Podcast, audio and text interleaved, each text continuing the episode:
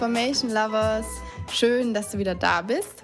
Wir sind immer noch in der Miniserie UX Karrierestadt und sind heute bei Teil 3 angelangt. Die Grundlage ist jetzt gelegt. Also letzte Woche haben wir darüber gesprochen, wie du dir eben dein Initialwissen aneignest und hast damit jetzt eigentlich die Grundlage, auf der du aufbauen kannst. Und heute geht es darum, dieses Wissen selbstständig zu erweitern, also dich selbstständig weiterzubilden. Das heißt, du weißt ja jetzt, was es zu wissen gibt, weil du eben diese Grundlage hast. Du hast vielleicht zum Beispiel ein einschlägiges Studium oder ein nah verwandtes Studium und hast auf dieses nah verwandte Studium mit vertrauenswürdigen Quellen ein bisschen aufgebaut. Auf jeden Fall hast du die Grundlage, du hast genug Kenntnisse, dass du nun die Qualität der Informationen einschätzen kannst. Du weißt, was es zu wissen gibt. Du hast vielleicht auch schon für dich gespürt oder gemerkt, dass du einen gewissen Fokus legen willst. Vielleicht ist es ja bei dir ein bisschen anders wie bei mir. Ich bin ja eher die eierlegende Wollmilchsau, die es liebt, irgendwie alles zu machen und kann sich nicht entscheiden, aber vielleicht ist es bei dir nicht so. Du hast vielleicht gemerkt, oh, ich will einen Fokus legen auf UX Research oder ich will einen Fokus legen auf UI Design und finde es zwar cool, dass ich auch Kenntnisse ganz allgemein habe, ähm, möchte aber diesen Fokus legen, ja dann bist du jetzt an dem Punkt, dass du dich selbstständig gezielt weiterbilden kannst und willst. Jetzt ist die Frage, welche Quellen stehen dir dafür zur Verfügung? Und ich möchte mir mit dir erstmal so ein paar unterschiedliche Quellen anschauen und darüber nachdenken, was jeweils die Vorteile sind, die Nachteile sind, was so die individuellen Eigenschaften von diesen Quellen sind. Und die erste und naheliegendste Quelle sind natürlich Bücher, Literatur.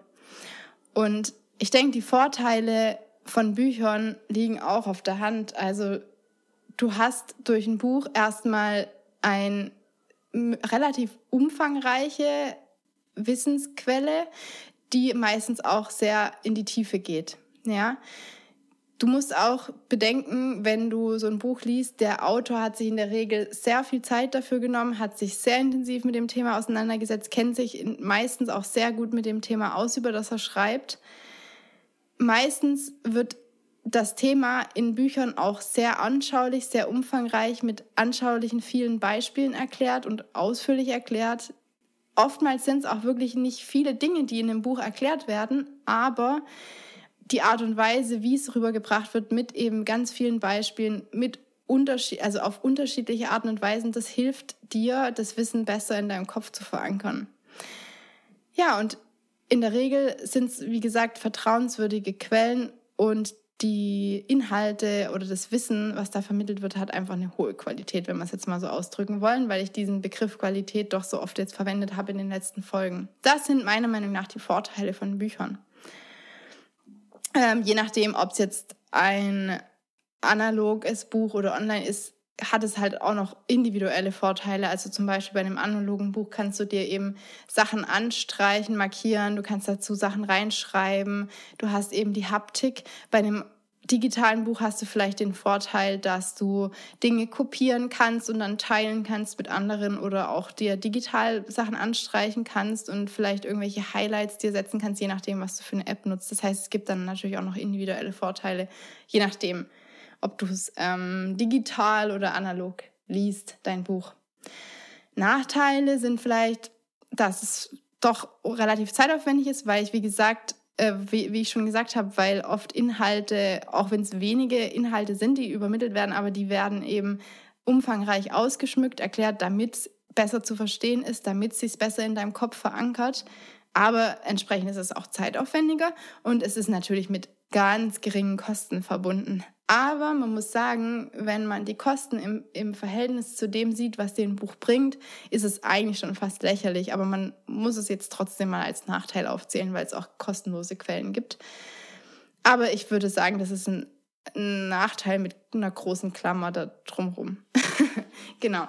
Ja, nun wollte ich mal so ein paar Klassiker aufzählen in dem Bereich. Ähm, ich würde jetzt eher sagen, das sind die Usability und Human-Computer Interaction Klassiker, die alle auch schon ein bisschen älter sind, die ich auch, glaube alle zu Hause habe, einfach weil, weil ich im Studium so oft darüber gestolpert bin. Die wurden so oft bei uns im Studium erwähnt, dass ich dann dachte, ja, okay, die muss man sich halt einfach kaufen. Und ich glaube, spätestens bei der Bachelorarbeit habe ich die dann alle irgendwo kostengünstig erworben. Das eine ist auf jeden Fall The Design of Everyday Things. Ich glaube, hieß ursprünglich, als es veröffentlicht wurde, erstmalig ähm, The Psychology of Everyday Things, wenn mich nicht alles täuscht, von Donald Norman. Dann The Inmates Are Running the Asylum von Alan Cooper. Don't Make Me Think von Steve Crook. Oder Krug. Crook, Crook wahrscheinlich. Und About Face von Alan Cooper unter anderem. Ich denke, das sind so die, die vier Superklassiker in dem Bereich. Wenn du mich jetzt fragen würdest, was für Themen stehen da irgendwie in oder kommen in Frage, würde ich auf jeden Fall sagen, Bücher, die sich mit Prozessen, Methoden oder Frameworks auseinandersetzen. Ich denke auf jeden Fall super spannend in dem Bereich sind auch Psychologiebücher, Verhaltenspsychologie und ebenso in, aus dem psychologischen Bereich. Businessbücher sind auf jeden Fall auch sehr interessant. Das vielleicht dann, wenn du schon ein bisschen weiter bist. Leadership, Kommunikation im Team, das sind auch so Themen, die ich auch wahnsinnig spannend finde, je nachdem, was du machst. Aber du wirst in Leadership-Büchern auch einen Mehrwert finden, auch wenn du nicht den, den Karriereweg, sage ich mal, anstrebst, weil ähm, das einfach Themen sind, die für jeden relevant sind, die dort in solchen Büchern meistens behandelt werden. Ja, das wären so die Themen, die ich mir anschauen würde. Ich kann dir auf jeden Fall sagen, du findest ganz viele Listen online mit Empfehlungen für Bücher in dem Bereich und ich glaube, du kannst da eigentlich nicht so viel falsch machen. Du hast jetzt die Grundlage, du kennst dich so ein bisschen aus und es schadet nie auch mal über den Tellerrand hinauszuschauen. Man kann nie zu viel wissen. Deswegen guck einfach, was für dich funktioniert. Die andere oder nächste Quelle, auf die ich eingehen möchte, sind Blogs oder Artikel ganz allgemein und auch wissenschaftliche Publikationen natürlich. Die Vorteile sind da meiner Meinung nach, dass du relativ schnell dein Wissen erweitern kannst. Meist, die meisten Artikel sind nicht so furchtbar lang. Auch wissenschaftliche Publikationen halten sich in der Regel in, in Grenzen der Umfang. Meistens ist es relativ präzise und auf den Punkt gebracht, also nicht ganz so ausgeschmückt wie in, in einem Buch. Die Verfügbarkeit ist auch definitiv ein Vorteil, vor allem wenn es einfach ein Blog ist, wo du von überall jederzeit online drauf zugreifen kannst und meistens ist es auch kostenlos. Die Nachteile, je nachdem, welche Quelle du wählst, ist vielleicht die Qualität, Qualität fragwürdig. Das kommt drauf an. Wie gesagt, also wenn du dem Autor vertraust und das passt, dann ist es nicht der Fall, aber das, denke ich mal, kann man hier eher sagen als bei Büchern. Vor allem, wenn jetzt hinter dem Buch irgendwie ein Verlag steht, der, dann ist es meistens ähm, eine vertrauenswürdige Quelle. Dann wurde natürlich, oder was heißt natürlich, aber meistens oder in der Regel wurde weniger Zeit investiert als, als in, in einem Buch. Das ist dann deswegen auch weniger, geht weniger in die Tiefe und ist vielleicht auch einfach nicht ganz so gut recherchiert, ja, und nicht ganz so umfangreich. Und wie ich schon gesagt habe, ist es meistens nicht ganz so anschaulich erklärt, aber dafür dann auch prägnanter. Was man auch bedenken muss oder im Hinterkopf halten sollte, ist, dass Blogs und Artikel auch oft zu Marketingzwecken genutzt werden. Und deswegen muss man halt schauen, wie relevant und korrekt die Inhalte tatsächlich sind oder ist es einfach nur geschrieben worden, um irgendwie ein bestimmtes Marketingziel zu verfolgen. Sollte man im Hinterkopf behalten, ist auf jeden Fall ein Thema. Wissenschaftliche Publikationen sind halt vor allem dann cool, wenn man sich mal auch mit neuen Themen befassen will und mit Forschungsthemen auseinandersetzen möchte. Ich denke, die Inhalte sind von der Qualität her meistens hochwertig oder sagt man mal, die sind meistens vertrauenswürdige Quellen. Die Autoren, die mir jetzt da spontan einfallen würden aus dem Bereich UX, ist zum einen Marc Hassenzahl, über den habe ich auch schon in meiner ersten Podcast-Folge, glaube ich, gesprochen. Michael Burmeister war ein Professor bei uns an der Hochschule. Ähm, von ihm findet man auch Publikation und Sarah Diefenbach, äh, auch eine ähm, Professorin, die im Bereich UX tätig ist. Die fallen mir jetzt da spontan ein. Aber du wirst auch bestimmt noch viele andere finden, andere Autoren. Ja, und ansonsten die nächste Quelle, meine persönliche Lieblingsquelle, wie du vielleicht weißt, sind Podcasts. Podcasts ähm, haben meiner Meinung nach den Vorteil, dass sie unterhaltsam sind viele. Also wenn du jetzt zum Beispiel an Product Breakfast Club zum Beispiel denkst, ist es vielleicht so ein perfektes Beispiel für einen unterhaltsamen Podcast, der einfach Spaß macht. Was ich ganz, ganz, ganz wichtig finde als Vorteil ist, dass man Podcasts nebenher hören kann. Also es kann nebenher geschehen und darauf werden wir nächste Woche auf jeden Fall noch intensiver eingehen. Es gibt eine relativ große Auswahl, ja, an Podcasts. Vielleicht nicht super, super, super spezifisch jetzt UX-Podcast, da gibt es vielleicht jetzt nicht die Riesenauswahl, aber so angrenzende Themen und UX ist ja eh nicht so ein Thema, was man so perfekt eingrenzen kann. Deswegen, ja, ist es vielleicht doch schon ein Vorteil, dass man sagen kann, es gibt eine große Auswahl. Die Verfügbarkeit ist auf jeden Fall auch ein Vorteil. Du kannst von überall eigentlich jederzeit immer auf Podcasts zugreifen. Ja, da, du brauchst eigentlich nur ein Smartphone oder eigentlich nicht mal ein Smartphone. Du kannst auch über, über einen Browser drauf zugreifen. Also mit jedem Gerät, wo du irgendwie Internet hast, hast du auch die Welt der Podcasts dabei. Und Podcasts sind kostenlos. Ich weiß gar nicht, ob es auch kostenpflichtige Podcasts gibt. Hm, bestimmt. Aber in der Regel sind Podcasts kostenlos. Nachteile, klar, höchstwahrscheinlich die Tiefe und der, der Umfang auch wieder und die Qualität, pf, ja, ist auch, ja, ist auch fraglich einfach. Kann man jetzt nicht pauschal beantworten. Aber einen Podcast erstellen ist relativ einfach, das kann jeder machen und das ist nicht wie jetzt bei einem Buch. Das ist mit mehr Aufwand verbunden, wenn man über einen Verlag gehen möchte. Man kann natürlich auch ohne einen Verlag ein Buch veröffentlichen, aber dann ist es doch viel aufwendiger und da ist dann die Qualität vielleicht besser gesichert als bei einem Podcast zum Beispiel. Sonst gibt's auch noch Instagram als Quelle ist jetzt natürlich nicht die Quelle, um sich Wissen anzueignen, würde ich jetzt mal sagen. Es ist vor allem in erster Linie ein Unterhaltungstool, also es ist unterhaltsam. Was aber auch ganz cool ist, ist so, dass es un unterschiedliche Tiefe anbietet an Informationsdarbietungsformen. ich weiß gar nicht, wie ich das sagen soll, aber es gibt ja einmal Posts, es gibt inzwischen IGTV mit zehn Minuten sind es, glaube ich, Videos. Dann gibt es die Livestreams, die bis zu eine Stunde gehen können und dann gibt es eben diese Stories.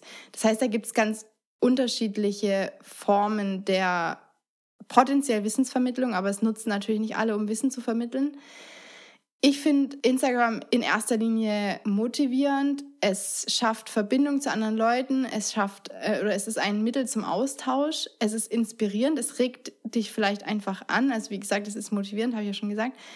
Die Verfügbarkeit ist auf jeden Fall auch ein Vorteil. Es ist das gleiche wie beim Podcast. Es ist eigentlich überall jederzeit immer verfügbar. Und Instagram ist kostenlos in Anführungszeichen. Man sagt ja, dass nichts wirklich kostenlos ist, weil wenn du nicht mit deinem Geld bezahlst, dann bezahlst du halt mit deinen Daten und das ist auf Instagram auf jeden Fall auch der Fall. Nachteile.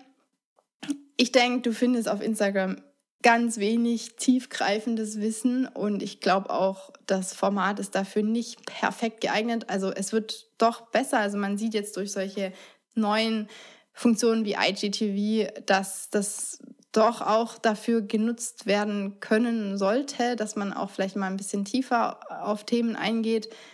Jetzt nutzt natürlich nicht jeder Instagram zur Wissensvermittlung, aber das Potenzial ist ein bisschen da. Aber ja, es ist eher kurzlebig, würde ich sagen, und die Qualität ist natürlich auch fraglich. Da kann jeder ganz, ganz, ganz einfach Wissen teilen oder Informationen teilen und deswegen ist es natürlich auch da, dadurch, dass es so einfach ist und es auch keiner kontrolliert, also es kontrolliert ja niemand, was da geteilt wird, ist auf jeden Fall die Qualität fraglich.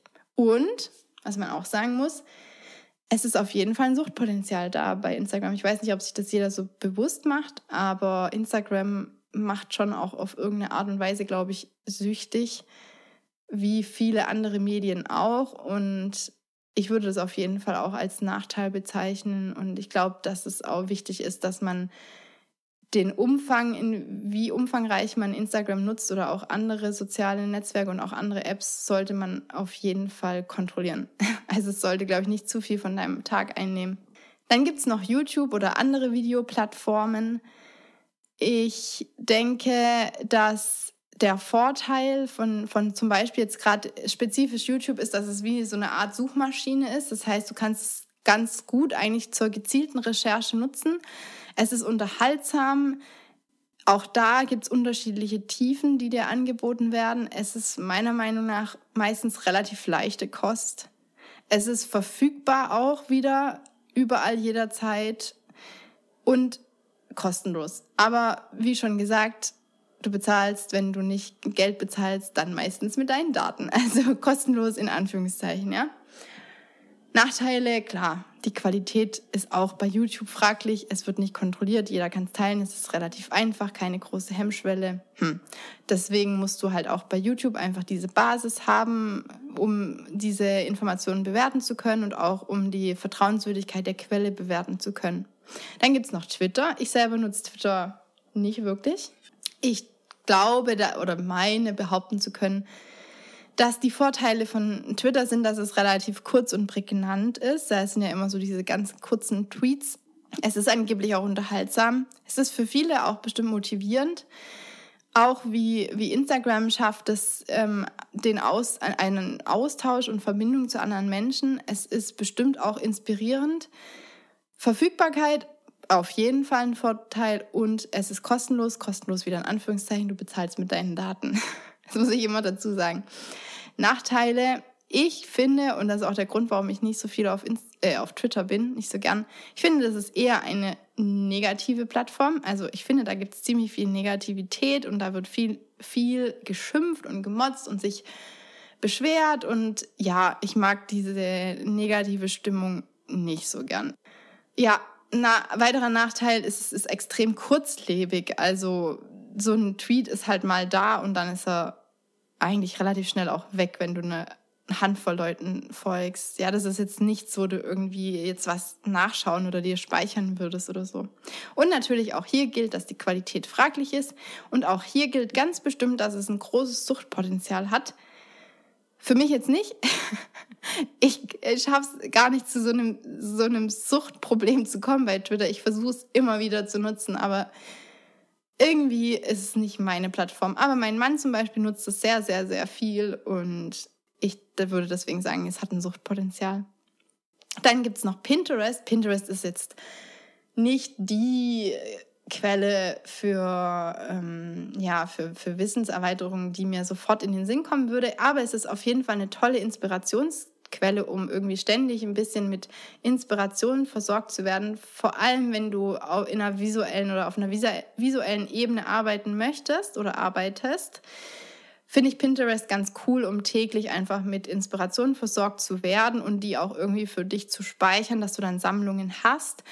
Und es gibt auch Leute, die, ähm, die auch tatsächlich das nutzen, um dann über Pinterest auf Blogposts zu kommen. Ja, und dann, die jetzt sich mit ganz bestimmten Themen auseinandersetzen. Ich nutze es aber hauptsächlich für visuelle Inspiration in allen meinen Lebensbereichen. Wenn du mal bei mir bei Pinterest guckst, ich nutze es seit Jahren sehr intensiv.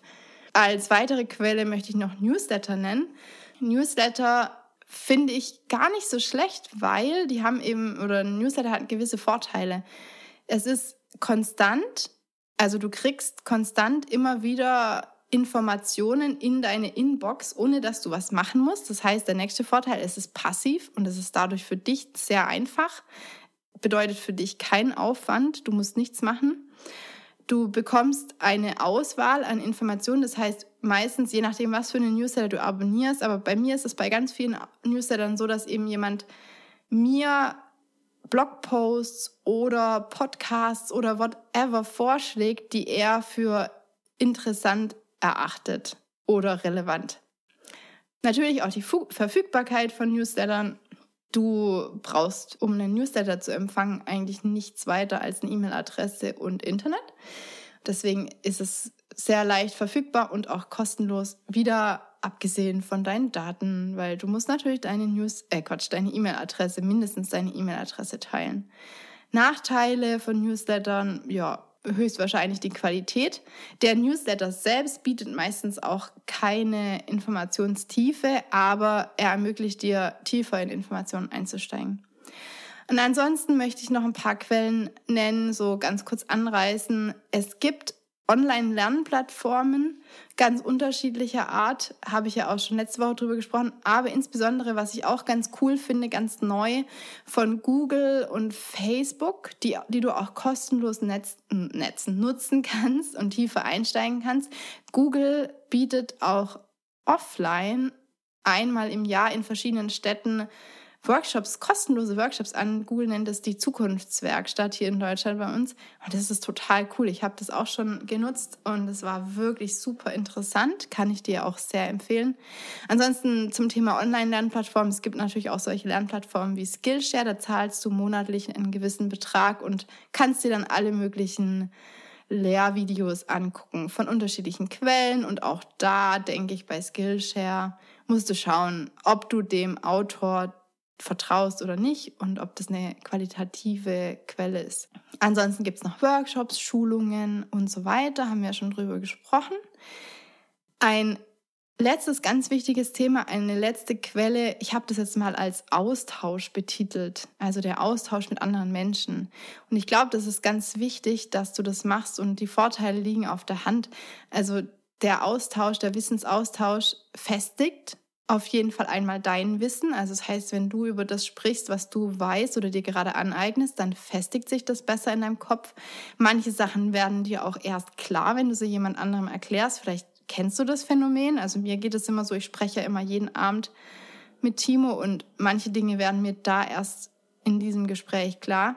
Ich äh, habe das jetzt so kurz erklärt, weil ich da glaube ich nachher noch drauf eingehe. Außerdem natürlich lernst du auch von den Erfahrungen von anderen Menschen.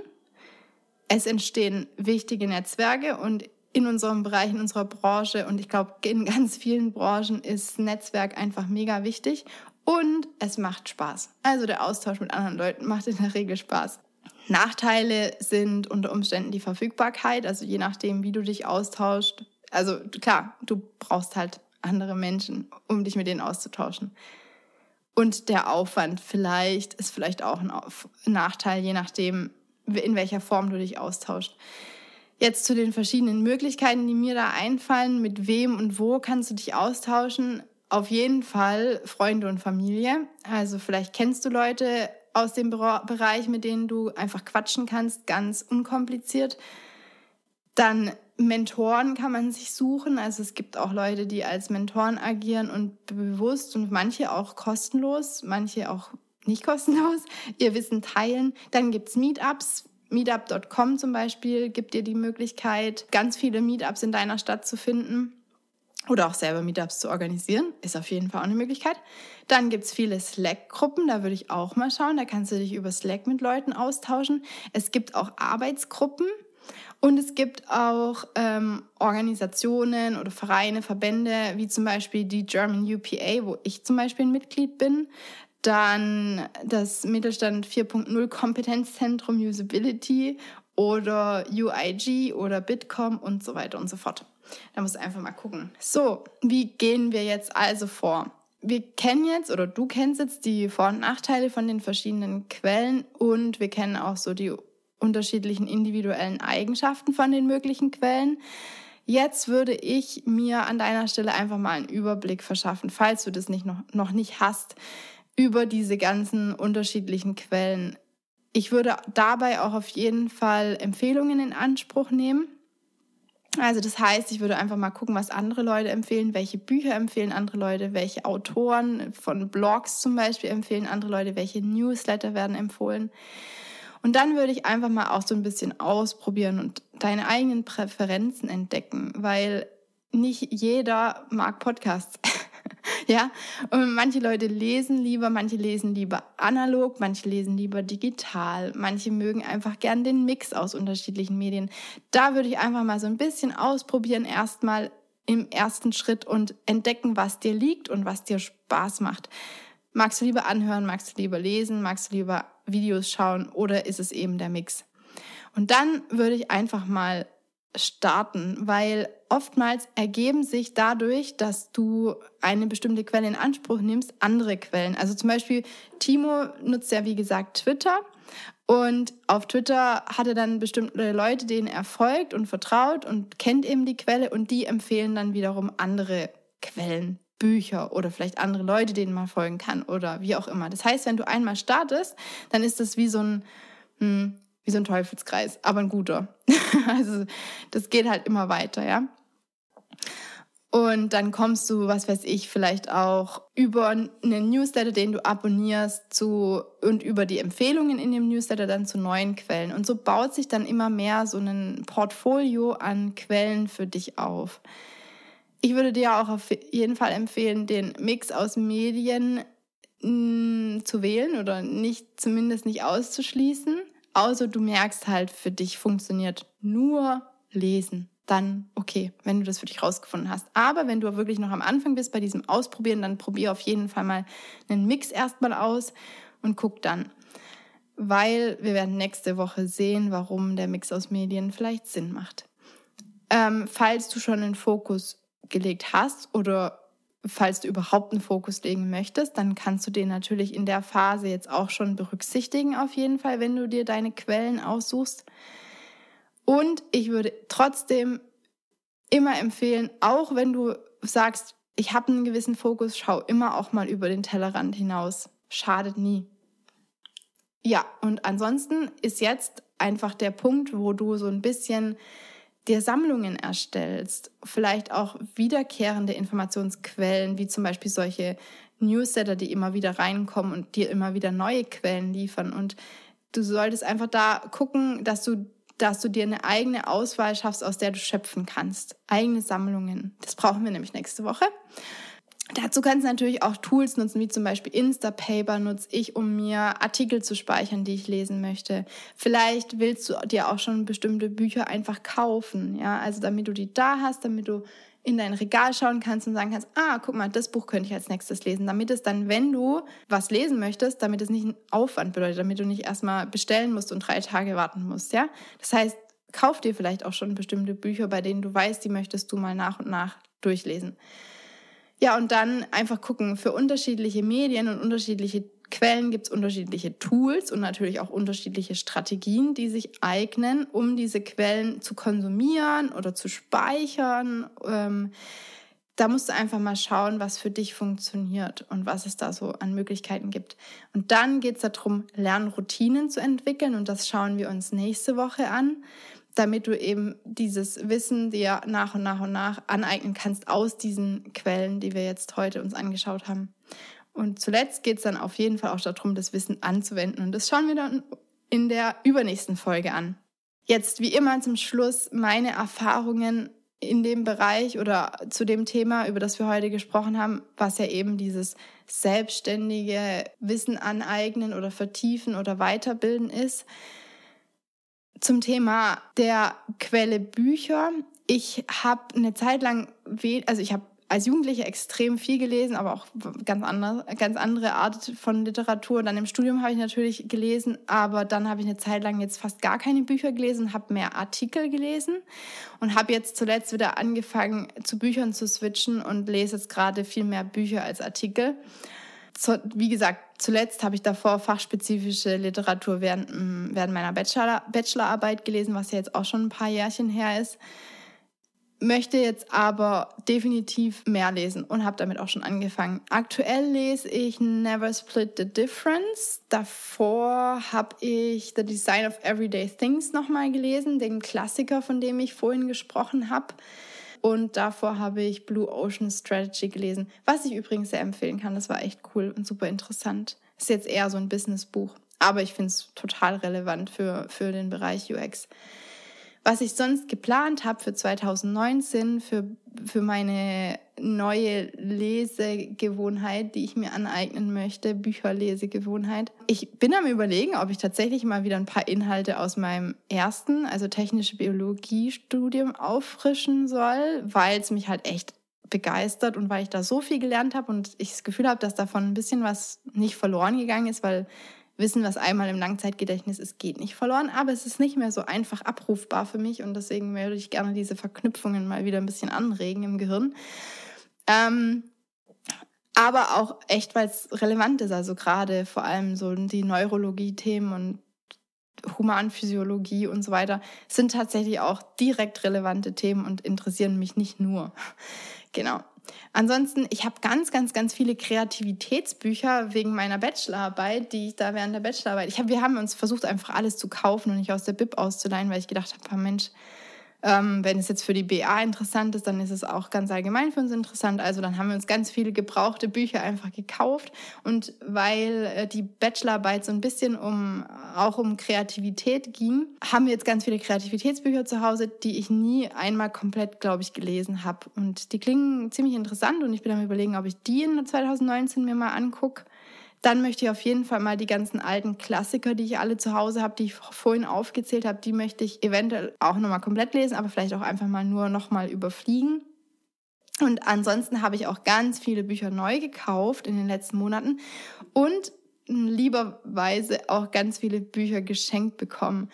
Zum Beispiel von dem lieben Pierre, den ich nur über Instagram kenne. Der hat mir zum Geburtstag The Power of Moments geschenkt. Das möchte ich sehr gerne lesen. Von meiner Mom habe ich Thinking Fast and Slow und Drive geschenkt bekommen. Ansonsten habe ich noch einige andere selber gekauft, entweder für mich oder für Timo. Ich schenke Timo gerne Bücher, aber der liest selber gar nicht so arg viel. Aber dann kann ich sie selber lesen, ist auch nicht so schlecht. Zum Beispiel habe ich ihm Radical Candor geschenkt oder The Manager's Path und ich habe ihm noch ein anderes Managementbuch geschenkt. Sprint habe ich ihm auch geschenkt. Aber bei Sprint denke ich, dass ich das mal nur so ein bisschen überfliegen werde. Ja, mal gucken. Was ich auch, was auch so ein Thema ist, dass ich mich gerne tiefer einarbeiten möchte, also noch tiefer einarbeiten möchte. Ich weiß noch nicht, ob ich das über Bücher machen werde oder irgendwie anders. Ist AI und Machine Learning, das interessiert mich immer schon sehr und da würde ich mich gerne ein bisschen tiefer noch einarbeiten und nicht nur so oberflächlich mich mit den Themen auskennen. Dann wollte ich noch ganz kurz was dazu sagen, wie ich lese, weil das fragen witzigerweise immer ganz viele Leute. Ich weiß gar nicht warum, aber das werde ich ganz oft gefragt und deswegen dachte ich, beantworte es im Podcast, dann habe ich das gemacht. Ich lese Fachbücher meistens mit einem Marker in der Hand oder in Reichweite und markiere einfach oder highlighte einfach interessante Sätze. Ich habe da nicht so ein richtiges System, aber ich wechsle meistens zwischen wirklich flächig die ganzen Wörter markieren und nur unterstreichen, um da ein bisschen Unterscheidungen machen zu können, damit es für mein Auge nachher leichter ist, ähm, zu wissen, okay, das ist jetzt eine Art der Information und das ist dann zum Beispiel die Erklärung dazu. Also das mache ich ganz oft, dass, dass ich dann irgendwie das Wort komplett highlighte oder den Satz, der irgendwie die Information gibt und wenn dann, wenn dann dazu ein Beispiel gelegt, geliefert wird oder eine Erklärung, dann unterstreiche ich die nur oder irgendwie so.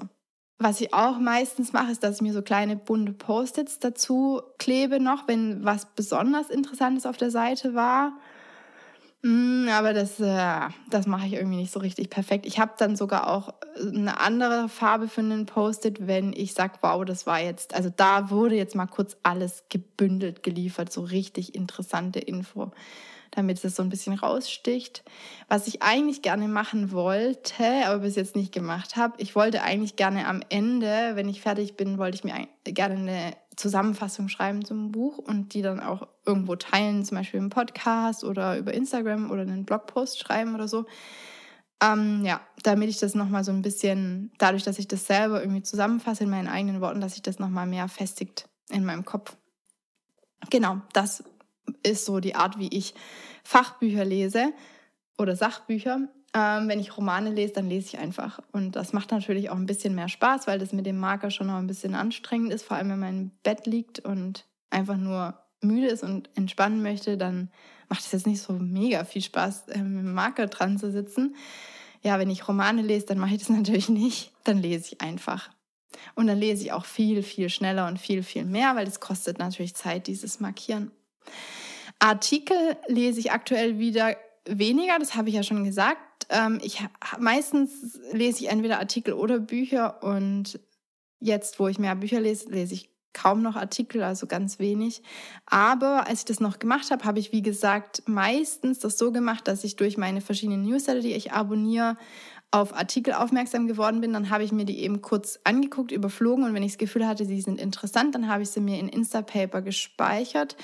Da gibt es ja ähm, solche kleinen Apps für den Browser ähm, und dann kann man das direkt in Instapaper sich reinschmeißen. Dann habe ich das in Instapaper gelesen und dann habe ich in Instapaper mir so verschiedene Ordner gemacht zu verschiedenen Themen und wenn ich es gelesen habe, dann verschiebe ich es in den entsprechenden Ordner, damit ich das danach dann auch wieder finde, wenn ich denke, ah Mensch, da habe ich doch mal was dazu gelesen, dann finde ich das in Instapaper wieder. Mache ich jetzt aktuell weniger, wie gesagt. Ansonsten, mein Hauptmedium sind natürlich Podcasts. Die nutze ich sehr umfangreich, schon sehr, sehr, sehr lange und ich nutze es auch täglich, mehrmals meistens. Ich sage in der nächsten Folge ein bisschen mehr dazu, wie ich es nutze, also wie ich Podcasts konsumiere und wann. Aber ich kann euch auf jeden Fall sagen, ich höre ganz viele Podcasts und deswegen kann ich euch leider nicht alle Podcasts nennen, die ich so höre. Aber ich habe gedacht, ich könnte wenigstens mal meine allerliebsten Lieblingspodcasts aufzählen, weil meine ich nutze Castro aktuell. Ich habe davor Overcast benutzt und ähm, in Castro habe ich zig Podcasts hinterlegt, die ich theoretisch abonniert habe. Genau. Meine Lieblinge sind, und ich glaube, ich habe es versucht, ein bisschen in eine Reihenfolge zu bringen, aber nee, wenn ich jetzt gerade so drauf schaue, ich habe irgendwann aufgehört, da versucht, eine Reihenfolge einzubringen. Also das heißt, die Reihenfolge kann man nicht 100% beachten. Meine Lieblinge. This is HCD, also This is Human-Centered Design ist einer meiner Lieblinge. This is Product Management ist ein anderer meiner Lieblinge. Die sind beide richtig geil, richtig cool. Die kann ich euch auf jeden Fall empfehlen. Designbetter.co von InVision. Inside Intercom Podcast. Dann User Defenders auf jeden Fall auch. The Big Web Show. Decoding the Customer habe ich kürzlich erst entdeckt, aber ist auch ein sehr cooler Podcast der UX und Usability Podcast von der German UPA. Da gibt es nicht viele Folgen, aber ist auch sehr cool. Würde ich euch auch sehr empfehlen. Ist ein deutscher Podcast, wie meiner. Ah, mein Podcast habe ich da gar nicht drin. Ja, mein Podcast, aber den hört ihr ja schon. Ich höre den selber übrigens nicht an, das bringe ich nicht übers Herz. Ich muss es immer sofort archivieren. Ich weiß nicht warum, aber ich kann es mir nicht anhören. Ich habe mir nur die erste Folge anhören müssen, weil der, äh, weil ich saß im Auto und habe Podcast gehört und dann ging der los und ich dachte, Mist, jetzt kann ich es nicht wegklicken. Und dann habe ich es mir angehört. Ja, es gibt schönere Erlebnisse für mich. Ähm, genau, jetzt geht's weiter. Dann Design Details, kennt bestimmt auch jeder. Habe ich eine Zeit lang wirklich jede Folge angehört. Jetzt inzwischen hm, gucke ich immer, um was es geht und höre nicht mehr ganz jede Folge an, muss ich gestehen. The Design of Business ist auch ein cooler Podcast. Ist, glaube ich, von von Yale sogar, wenn mich nicht alles täuscht. Dann Lead to Win with Michael Hyatt. Das ist jetzt ein Leadership-Podcast. Ich finde jetzt die Leute, also Michael Hyatt und er macht es mit seiner Tochter, weiß immer nicht, was, was ich so von denen jetzt denken soll, wie ich die, wie sympathisch ich jetzt die Menschen finde. Das ist bei anderen Podcasts, muss ich sagen, die höre ich auch einfach, weil ich die Menschen super sympathisch finde. Aber mal davon abgesehen, ist es einfach ein total gut produzierter Podcast mit super interessanten Inhalten. Also ich finde ihn geil. Lead to Win heißt er, wie gesagt. Dann On the Way to New Work habe ich erst kürzlich entdeckt, gefällt mir aber auch sehr gut. Presentable höre ich schon lange, ist auch ein sehr cooler Podcast. The Product Breakfast Club ist auch ein sehr witziger vor allem Podcast. Macht Spaß einfach, ist unterhaltsam, macht einen eigentlich irgendwie immer happy. Dann Seeking Wisdom ist auch ein sehr cooler Podcast, den höre ich auch noch nicht so lang. Der Startup Chat ist auch ein Podcast, den ich noch nicht so lange höre, aber der mir auch gut gefällt. Dann UX Podcast höre ich schon ewig und auch jetzt immer noch eigentlich ziemlich viele Folgen, aber auch nicht alle. What is Wrong with UX ist auch ein sehr cooler, witziger Podcast, aber auch mit viel interessanten Inhalten. Dann gibt es noch so ein paar Podcasts, die ich sehr geliebt habe, aber wo es leider keine neuen Folgen mehr gibt, wie zum Beispiel Design Live Podcast, dann The äh, True North, dann The UIE Podcast und Mixed Methods. Mixed Methods ist auch oder war auch immer einer meiner Lieblingspodcasts. Deswegen bin ich auch echt äh, traurig bisschen, dass es da keine neuen Folgen gerade gibt, aber wer weiß, vielleicht gibt es ja mal wieder welche. High Resolution gibt es auch keine neuen Folgen mehr, aber ist auch ein sehr cooler Podcast. Was ich eine Zeit lang, ich habe eine Zeit lang auch sehr viele Tech-Podcasts gehört. Das mache ich gerade weniger, weil ich eben so viele Podcasts habe, die ich mir gerne anhören würde. Und es geht leider nicht alles. Und da habe ich vor allem ATP, also den Accidental Tech Podcast gehört und Bits und so, Bits und so ist eigentlich die deutsche Äquivalente, sagt man das so, zu ATP. Und sonst habe ich eine Zeit lang auch ein paar Marketing-Podcasts angehört. Ah, ich weiß auch nicht, Marketing ist nicht mein Lieblingsthema. Das fühlt sich für mich immer sleazy an. Also so, ach, ich weiß gar nicht, wie ich das sagen soll. Ich mag es irgendwie nicht so arg. Es fühlt sich für mich nicht so sympathisch an. Ich kann euch gar nicht sagen, woran es liegt. Habe ich trotzdem eine Zeit lang gemacht. Mache ich auch immer noch ab und zu. Und zwar habe ich da die OMR oder OMR, äh, Online Marketing Rockstars Podcast angehört. Das ist ein deutscher Podcast. Dann habe ich zum Teil Online Marketing Made Easy mit Amy Porterfield angehört, Smart Passive Income und Ask Pat mit Pat Flynn habe ich zum Teil auch angehört und noch ein paar andere. Aber ja, wie gesagt, sind jetzt nicht meine Sympathie-Podcast-Themen, sage ich mal. Genau, und wie gesagt, tausend andere Podcasts auch noch, aber das sind so die, die ich viel angehört habe oder viel anhöre. Instagram nutze ich, wisst ihr ja vielleicht ähm, noch oder ja schon lange relativ intensiv. Ich habe schon gesagt, ich finde es jetzt zur Wissenserweiterung, qualitativen Wissenserweiterung eher schwierig und nutze es dafür auch selber nicht, muss ich gestehen. Ich nutze es mehr zum Austausch und zur Motivation, so ein bisschen Anregung zu sehen, was andere so machen. Ja, und halt auch vor allem, um dort dann auch mein, ja, meine Erfahrungen so ein bisschen zu teilen. Aber ja, ich, ich merke schon auch, dass, dass es auch manchmal viel werden kann mit Instagram. Ich habe jetzt die, wir sind ja jetzt gerade, heute ist der 2. Januar, falls es interessiert, euch interessiert, wo ich es gerade aufnehme. Und wir hatten jetzt ein paar Wochen Urlaub. Und wenn Timo da ist, dann bin ich nicht in Instagram, weil, weil weiß ich nicht, dann bin ich halt mit Timo gern zusammen und ich genieße das schon auch mal, da nicht so viel drin zu sein. Und ja, mal gucken, wie sich es weiterentwickelt. Aber noch ist Instagram meine Social Media Plattform, die mir am meisten Freude macht. Ansonsten zum Thema Austausch. Ich bin aktuell in einem Arbeitskreis, der ursprünglich Positive UX hieß. Ich weiß gar nicht, ob die inzwischen einen neuen Namen gefunden haben ähm, der jetzt gerade erst gegründet wurde. Ich bin bei der German UPA Mitglied. Ich besuche gerne und viel Meetups und habe ja deswegen auch oder organisiere deswegen auch selber Meetups. Mein Number One Austausch erfolgt aber natürlich mit meinem Mann, also mit Timo, weil ich das Glück habe, dass Timo und ich das gleiche studiert haben. Wir haben uns ja im Studium kennengelernt und haben so ziemlich die gleichen Interessen. Also wir haben einfach Glück, wir, wir können uns austauschen über Themen, die für uns beide relevant sind und die uns beide interessieren und uns begeistern. Und wir machen das ja immer jeden Abend bei unseren Spaziergängen, dass wir einfach quatschen über den Tag und was uns so beschäftigt. Ja, und ansonsten gehe ich auch hin und wieder mal auf Konferenzen ja, das ist dann auch immer mal wieder anregend und es ist schön, um sich mit Leuten auszutauschen und um neue Kontakte zu knüpfen. Ich habe, oh, das fällt mir gerade ein, ich habe auch selber schon mal 2016 auf dem UX-Kongress in Frankfurt einen Vortrag gemacht zum Thema Smart Home. Das ist jetzt auch schon wieder lange her. Also das heißt, ich würde auch nicht ausschließen, selber Vorträge zu machen oder ja, auf, auf Konferenzen. Aber ja, ich bin auch tatsächlich am überlegen, ob ich das mal wieder verfolge, dieses Ziel und das mal wieder irgendwie aufwärme.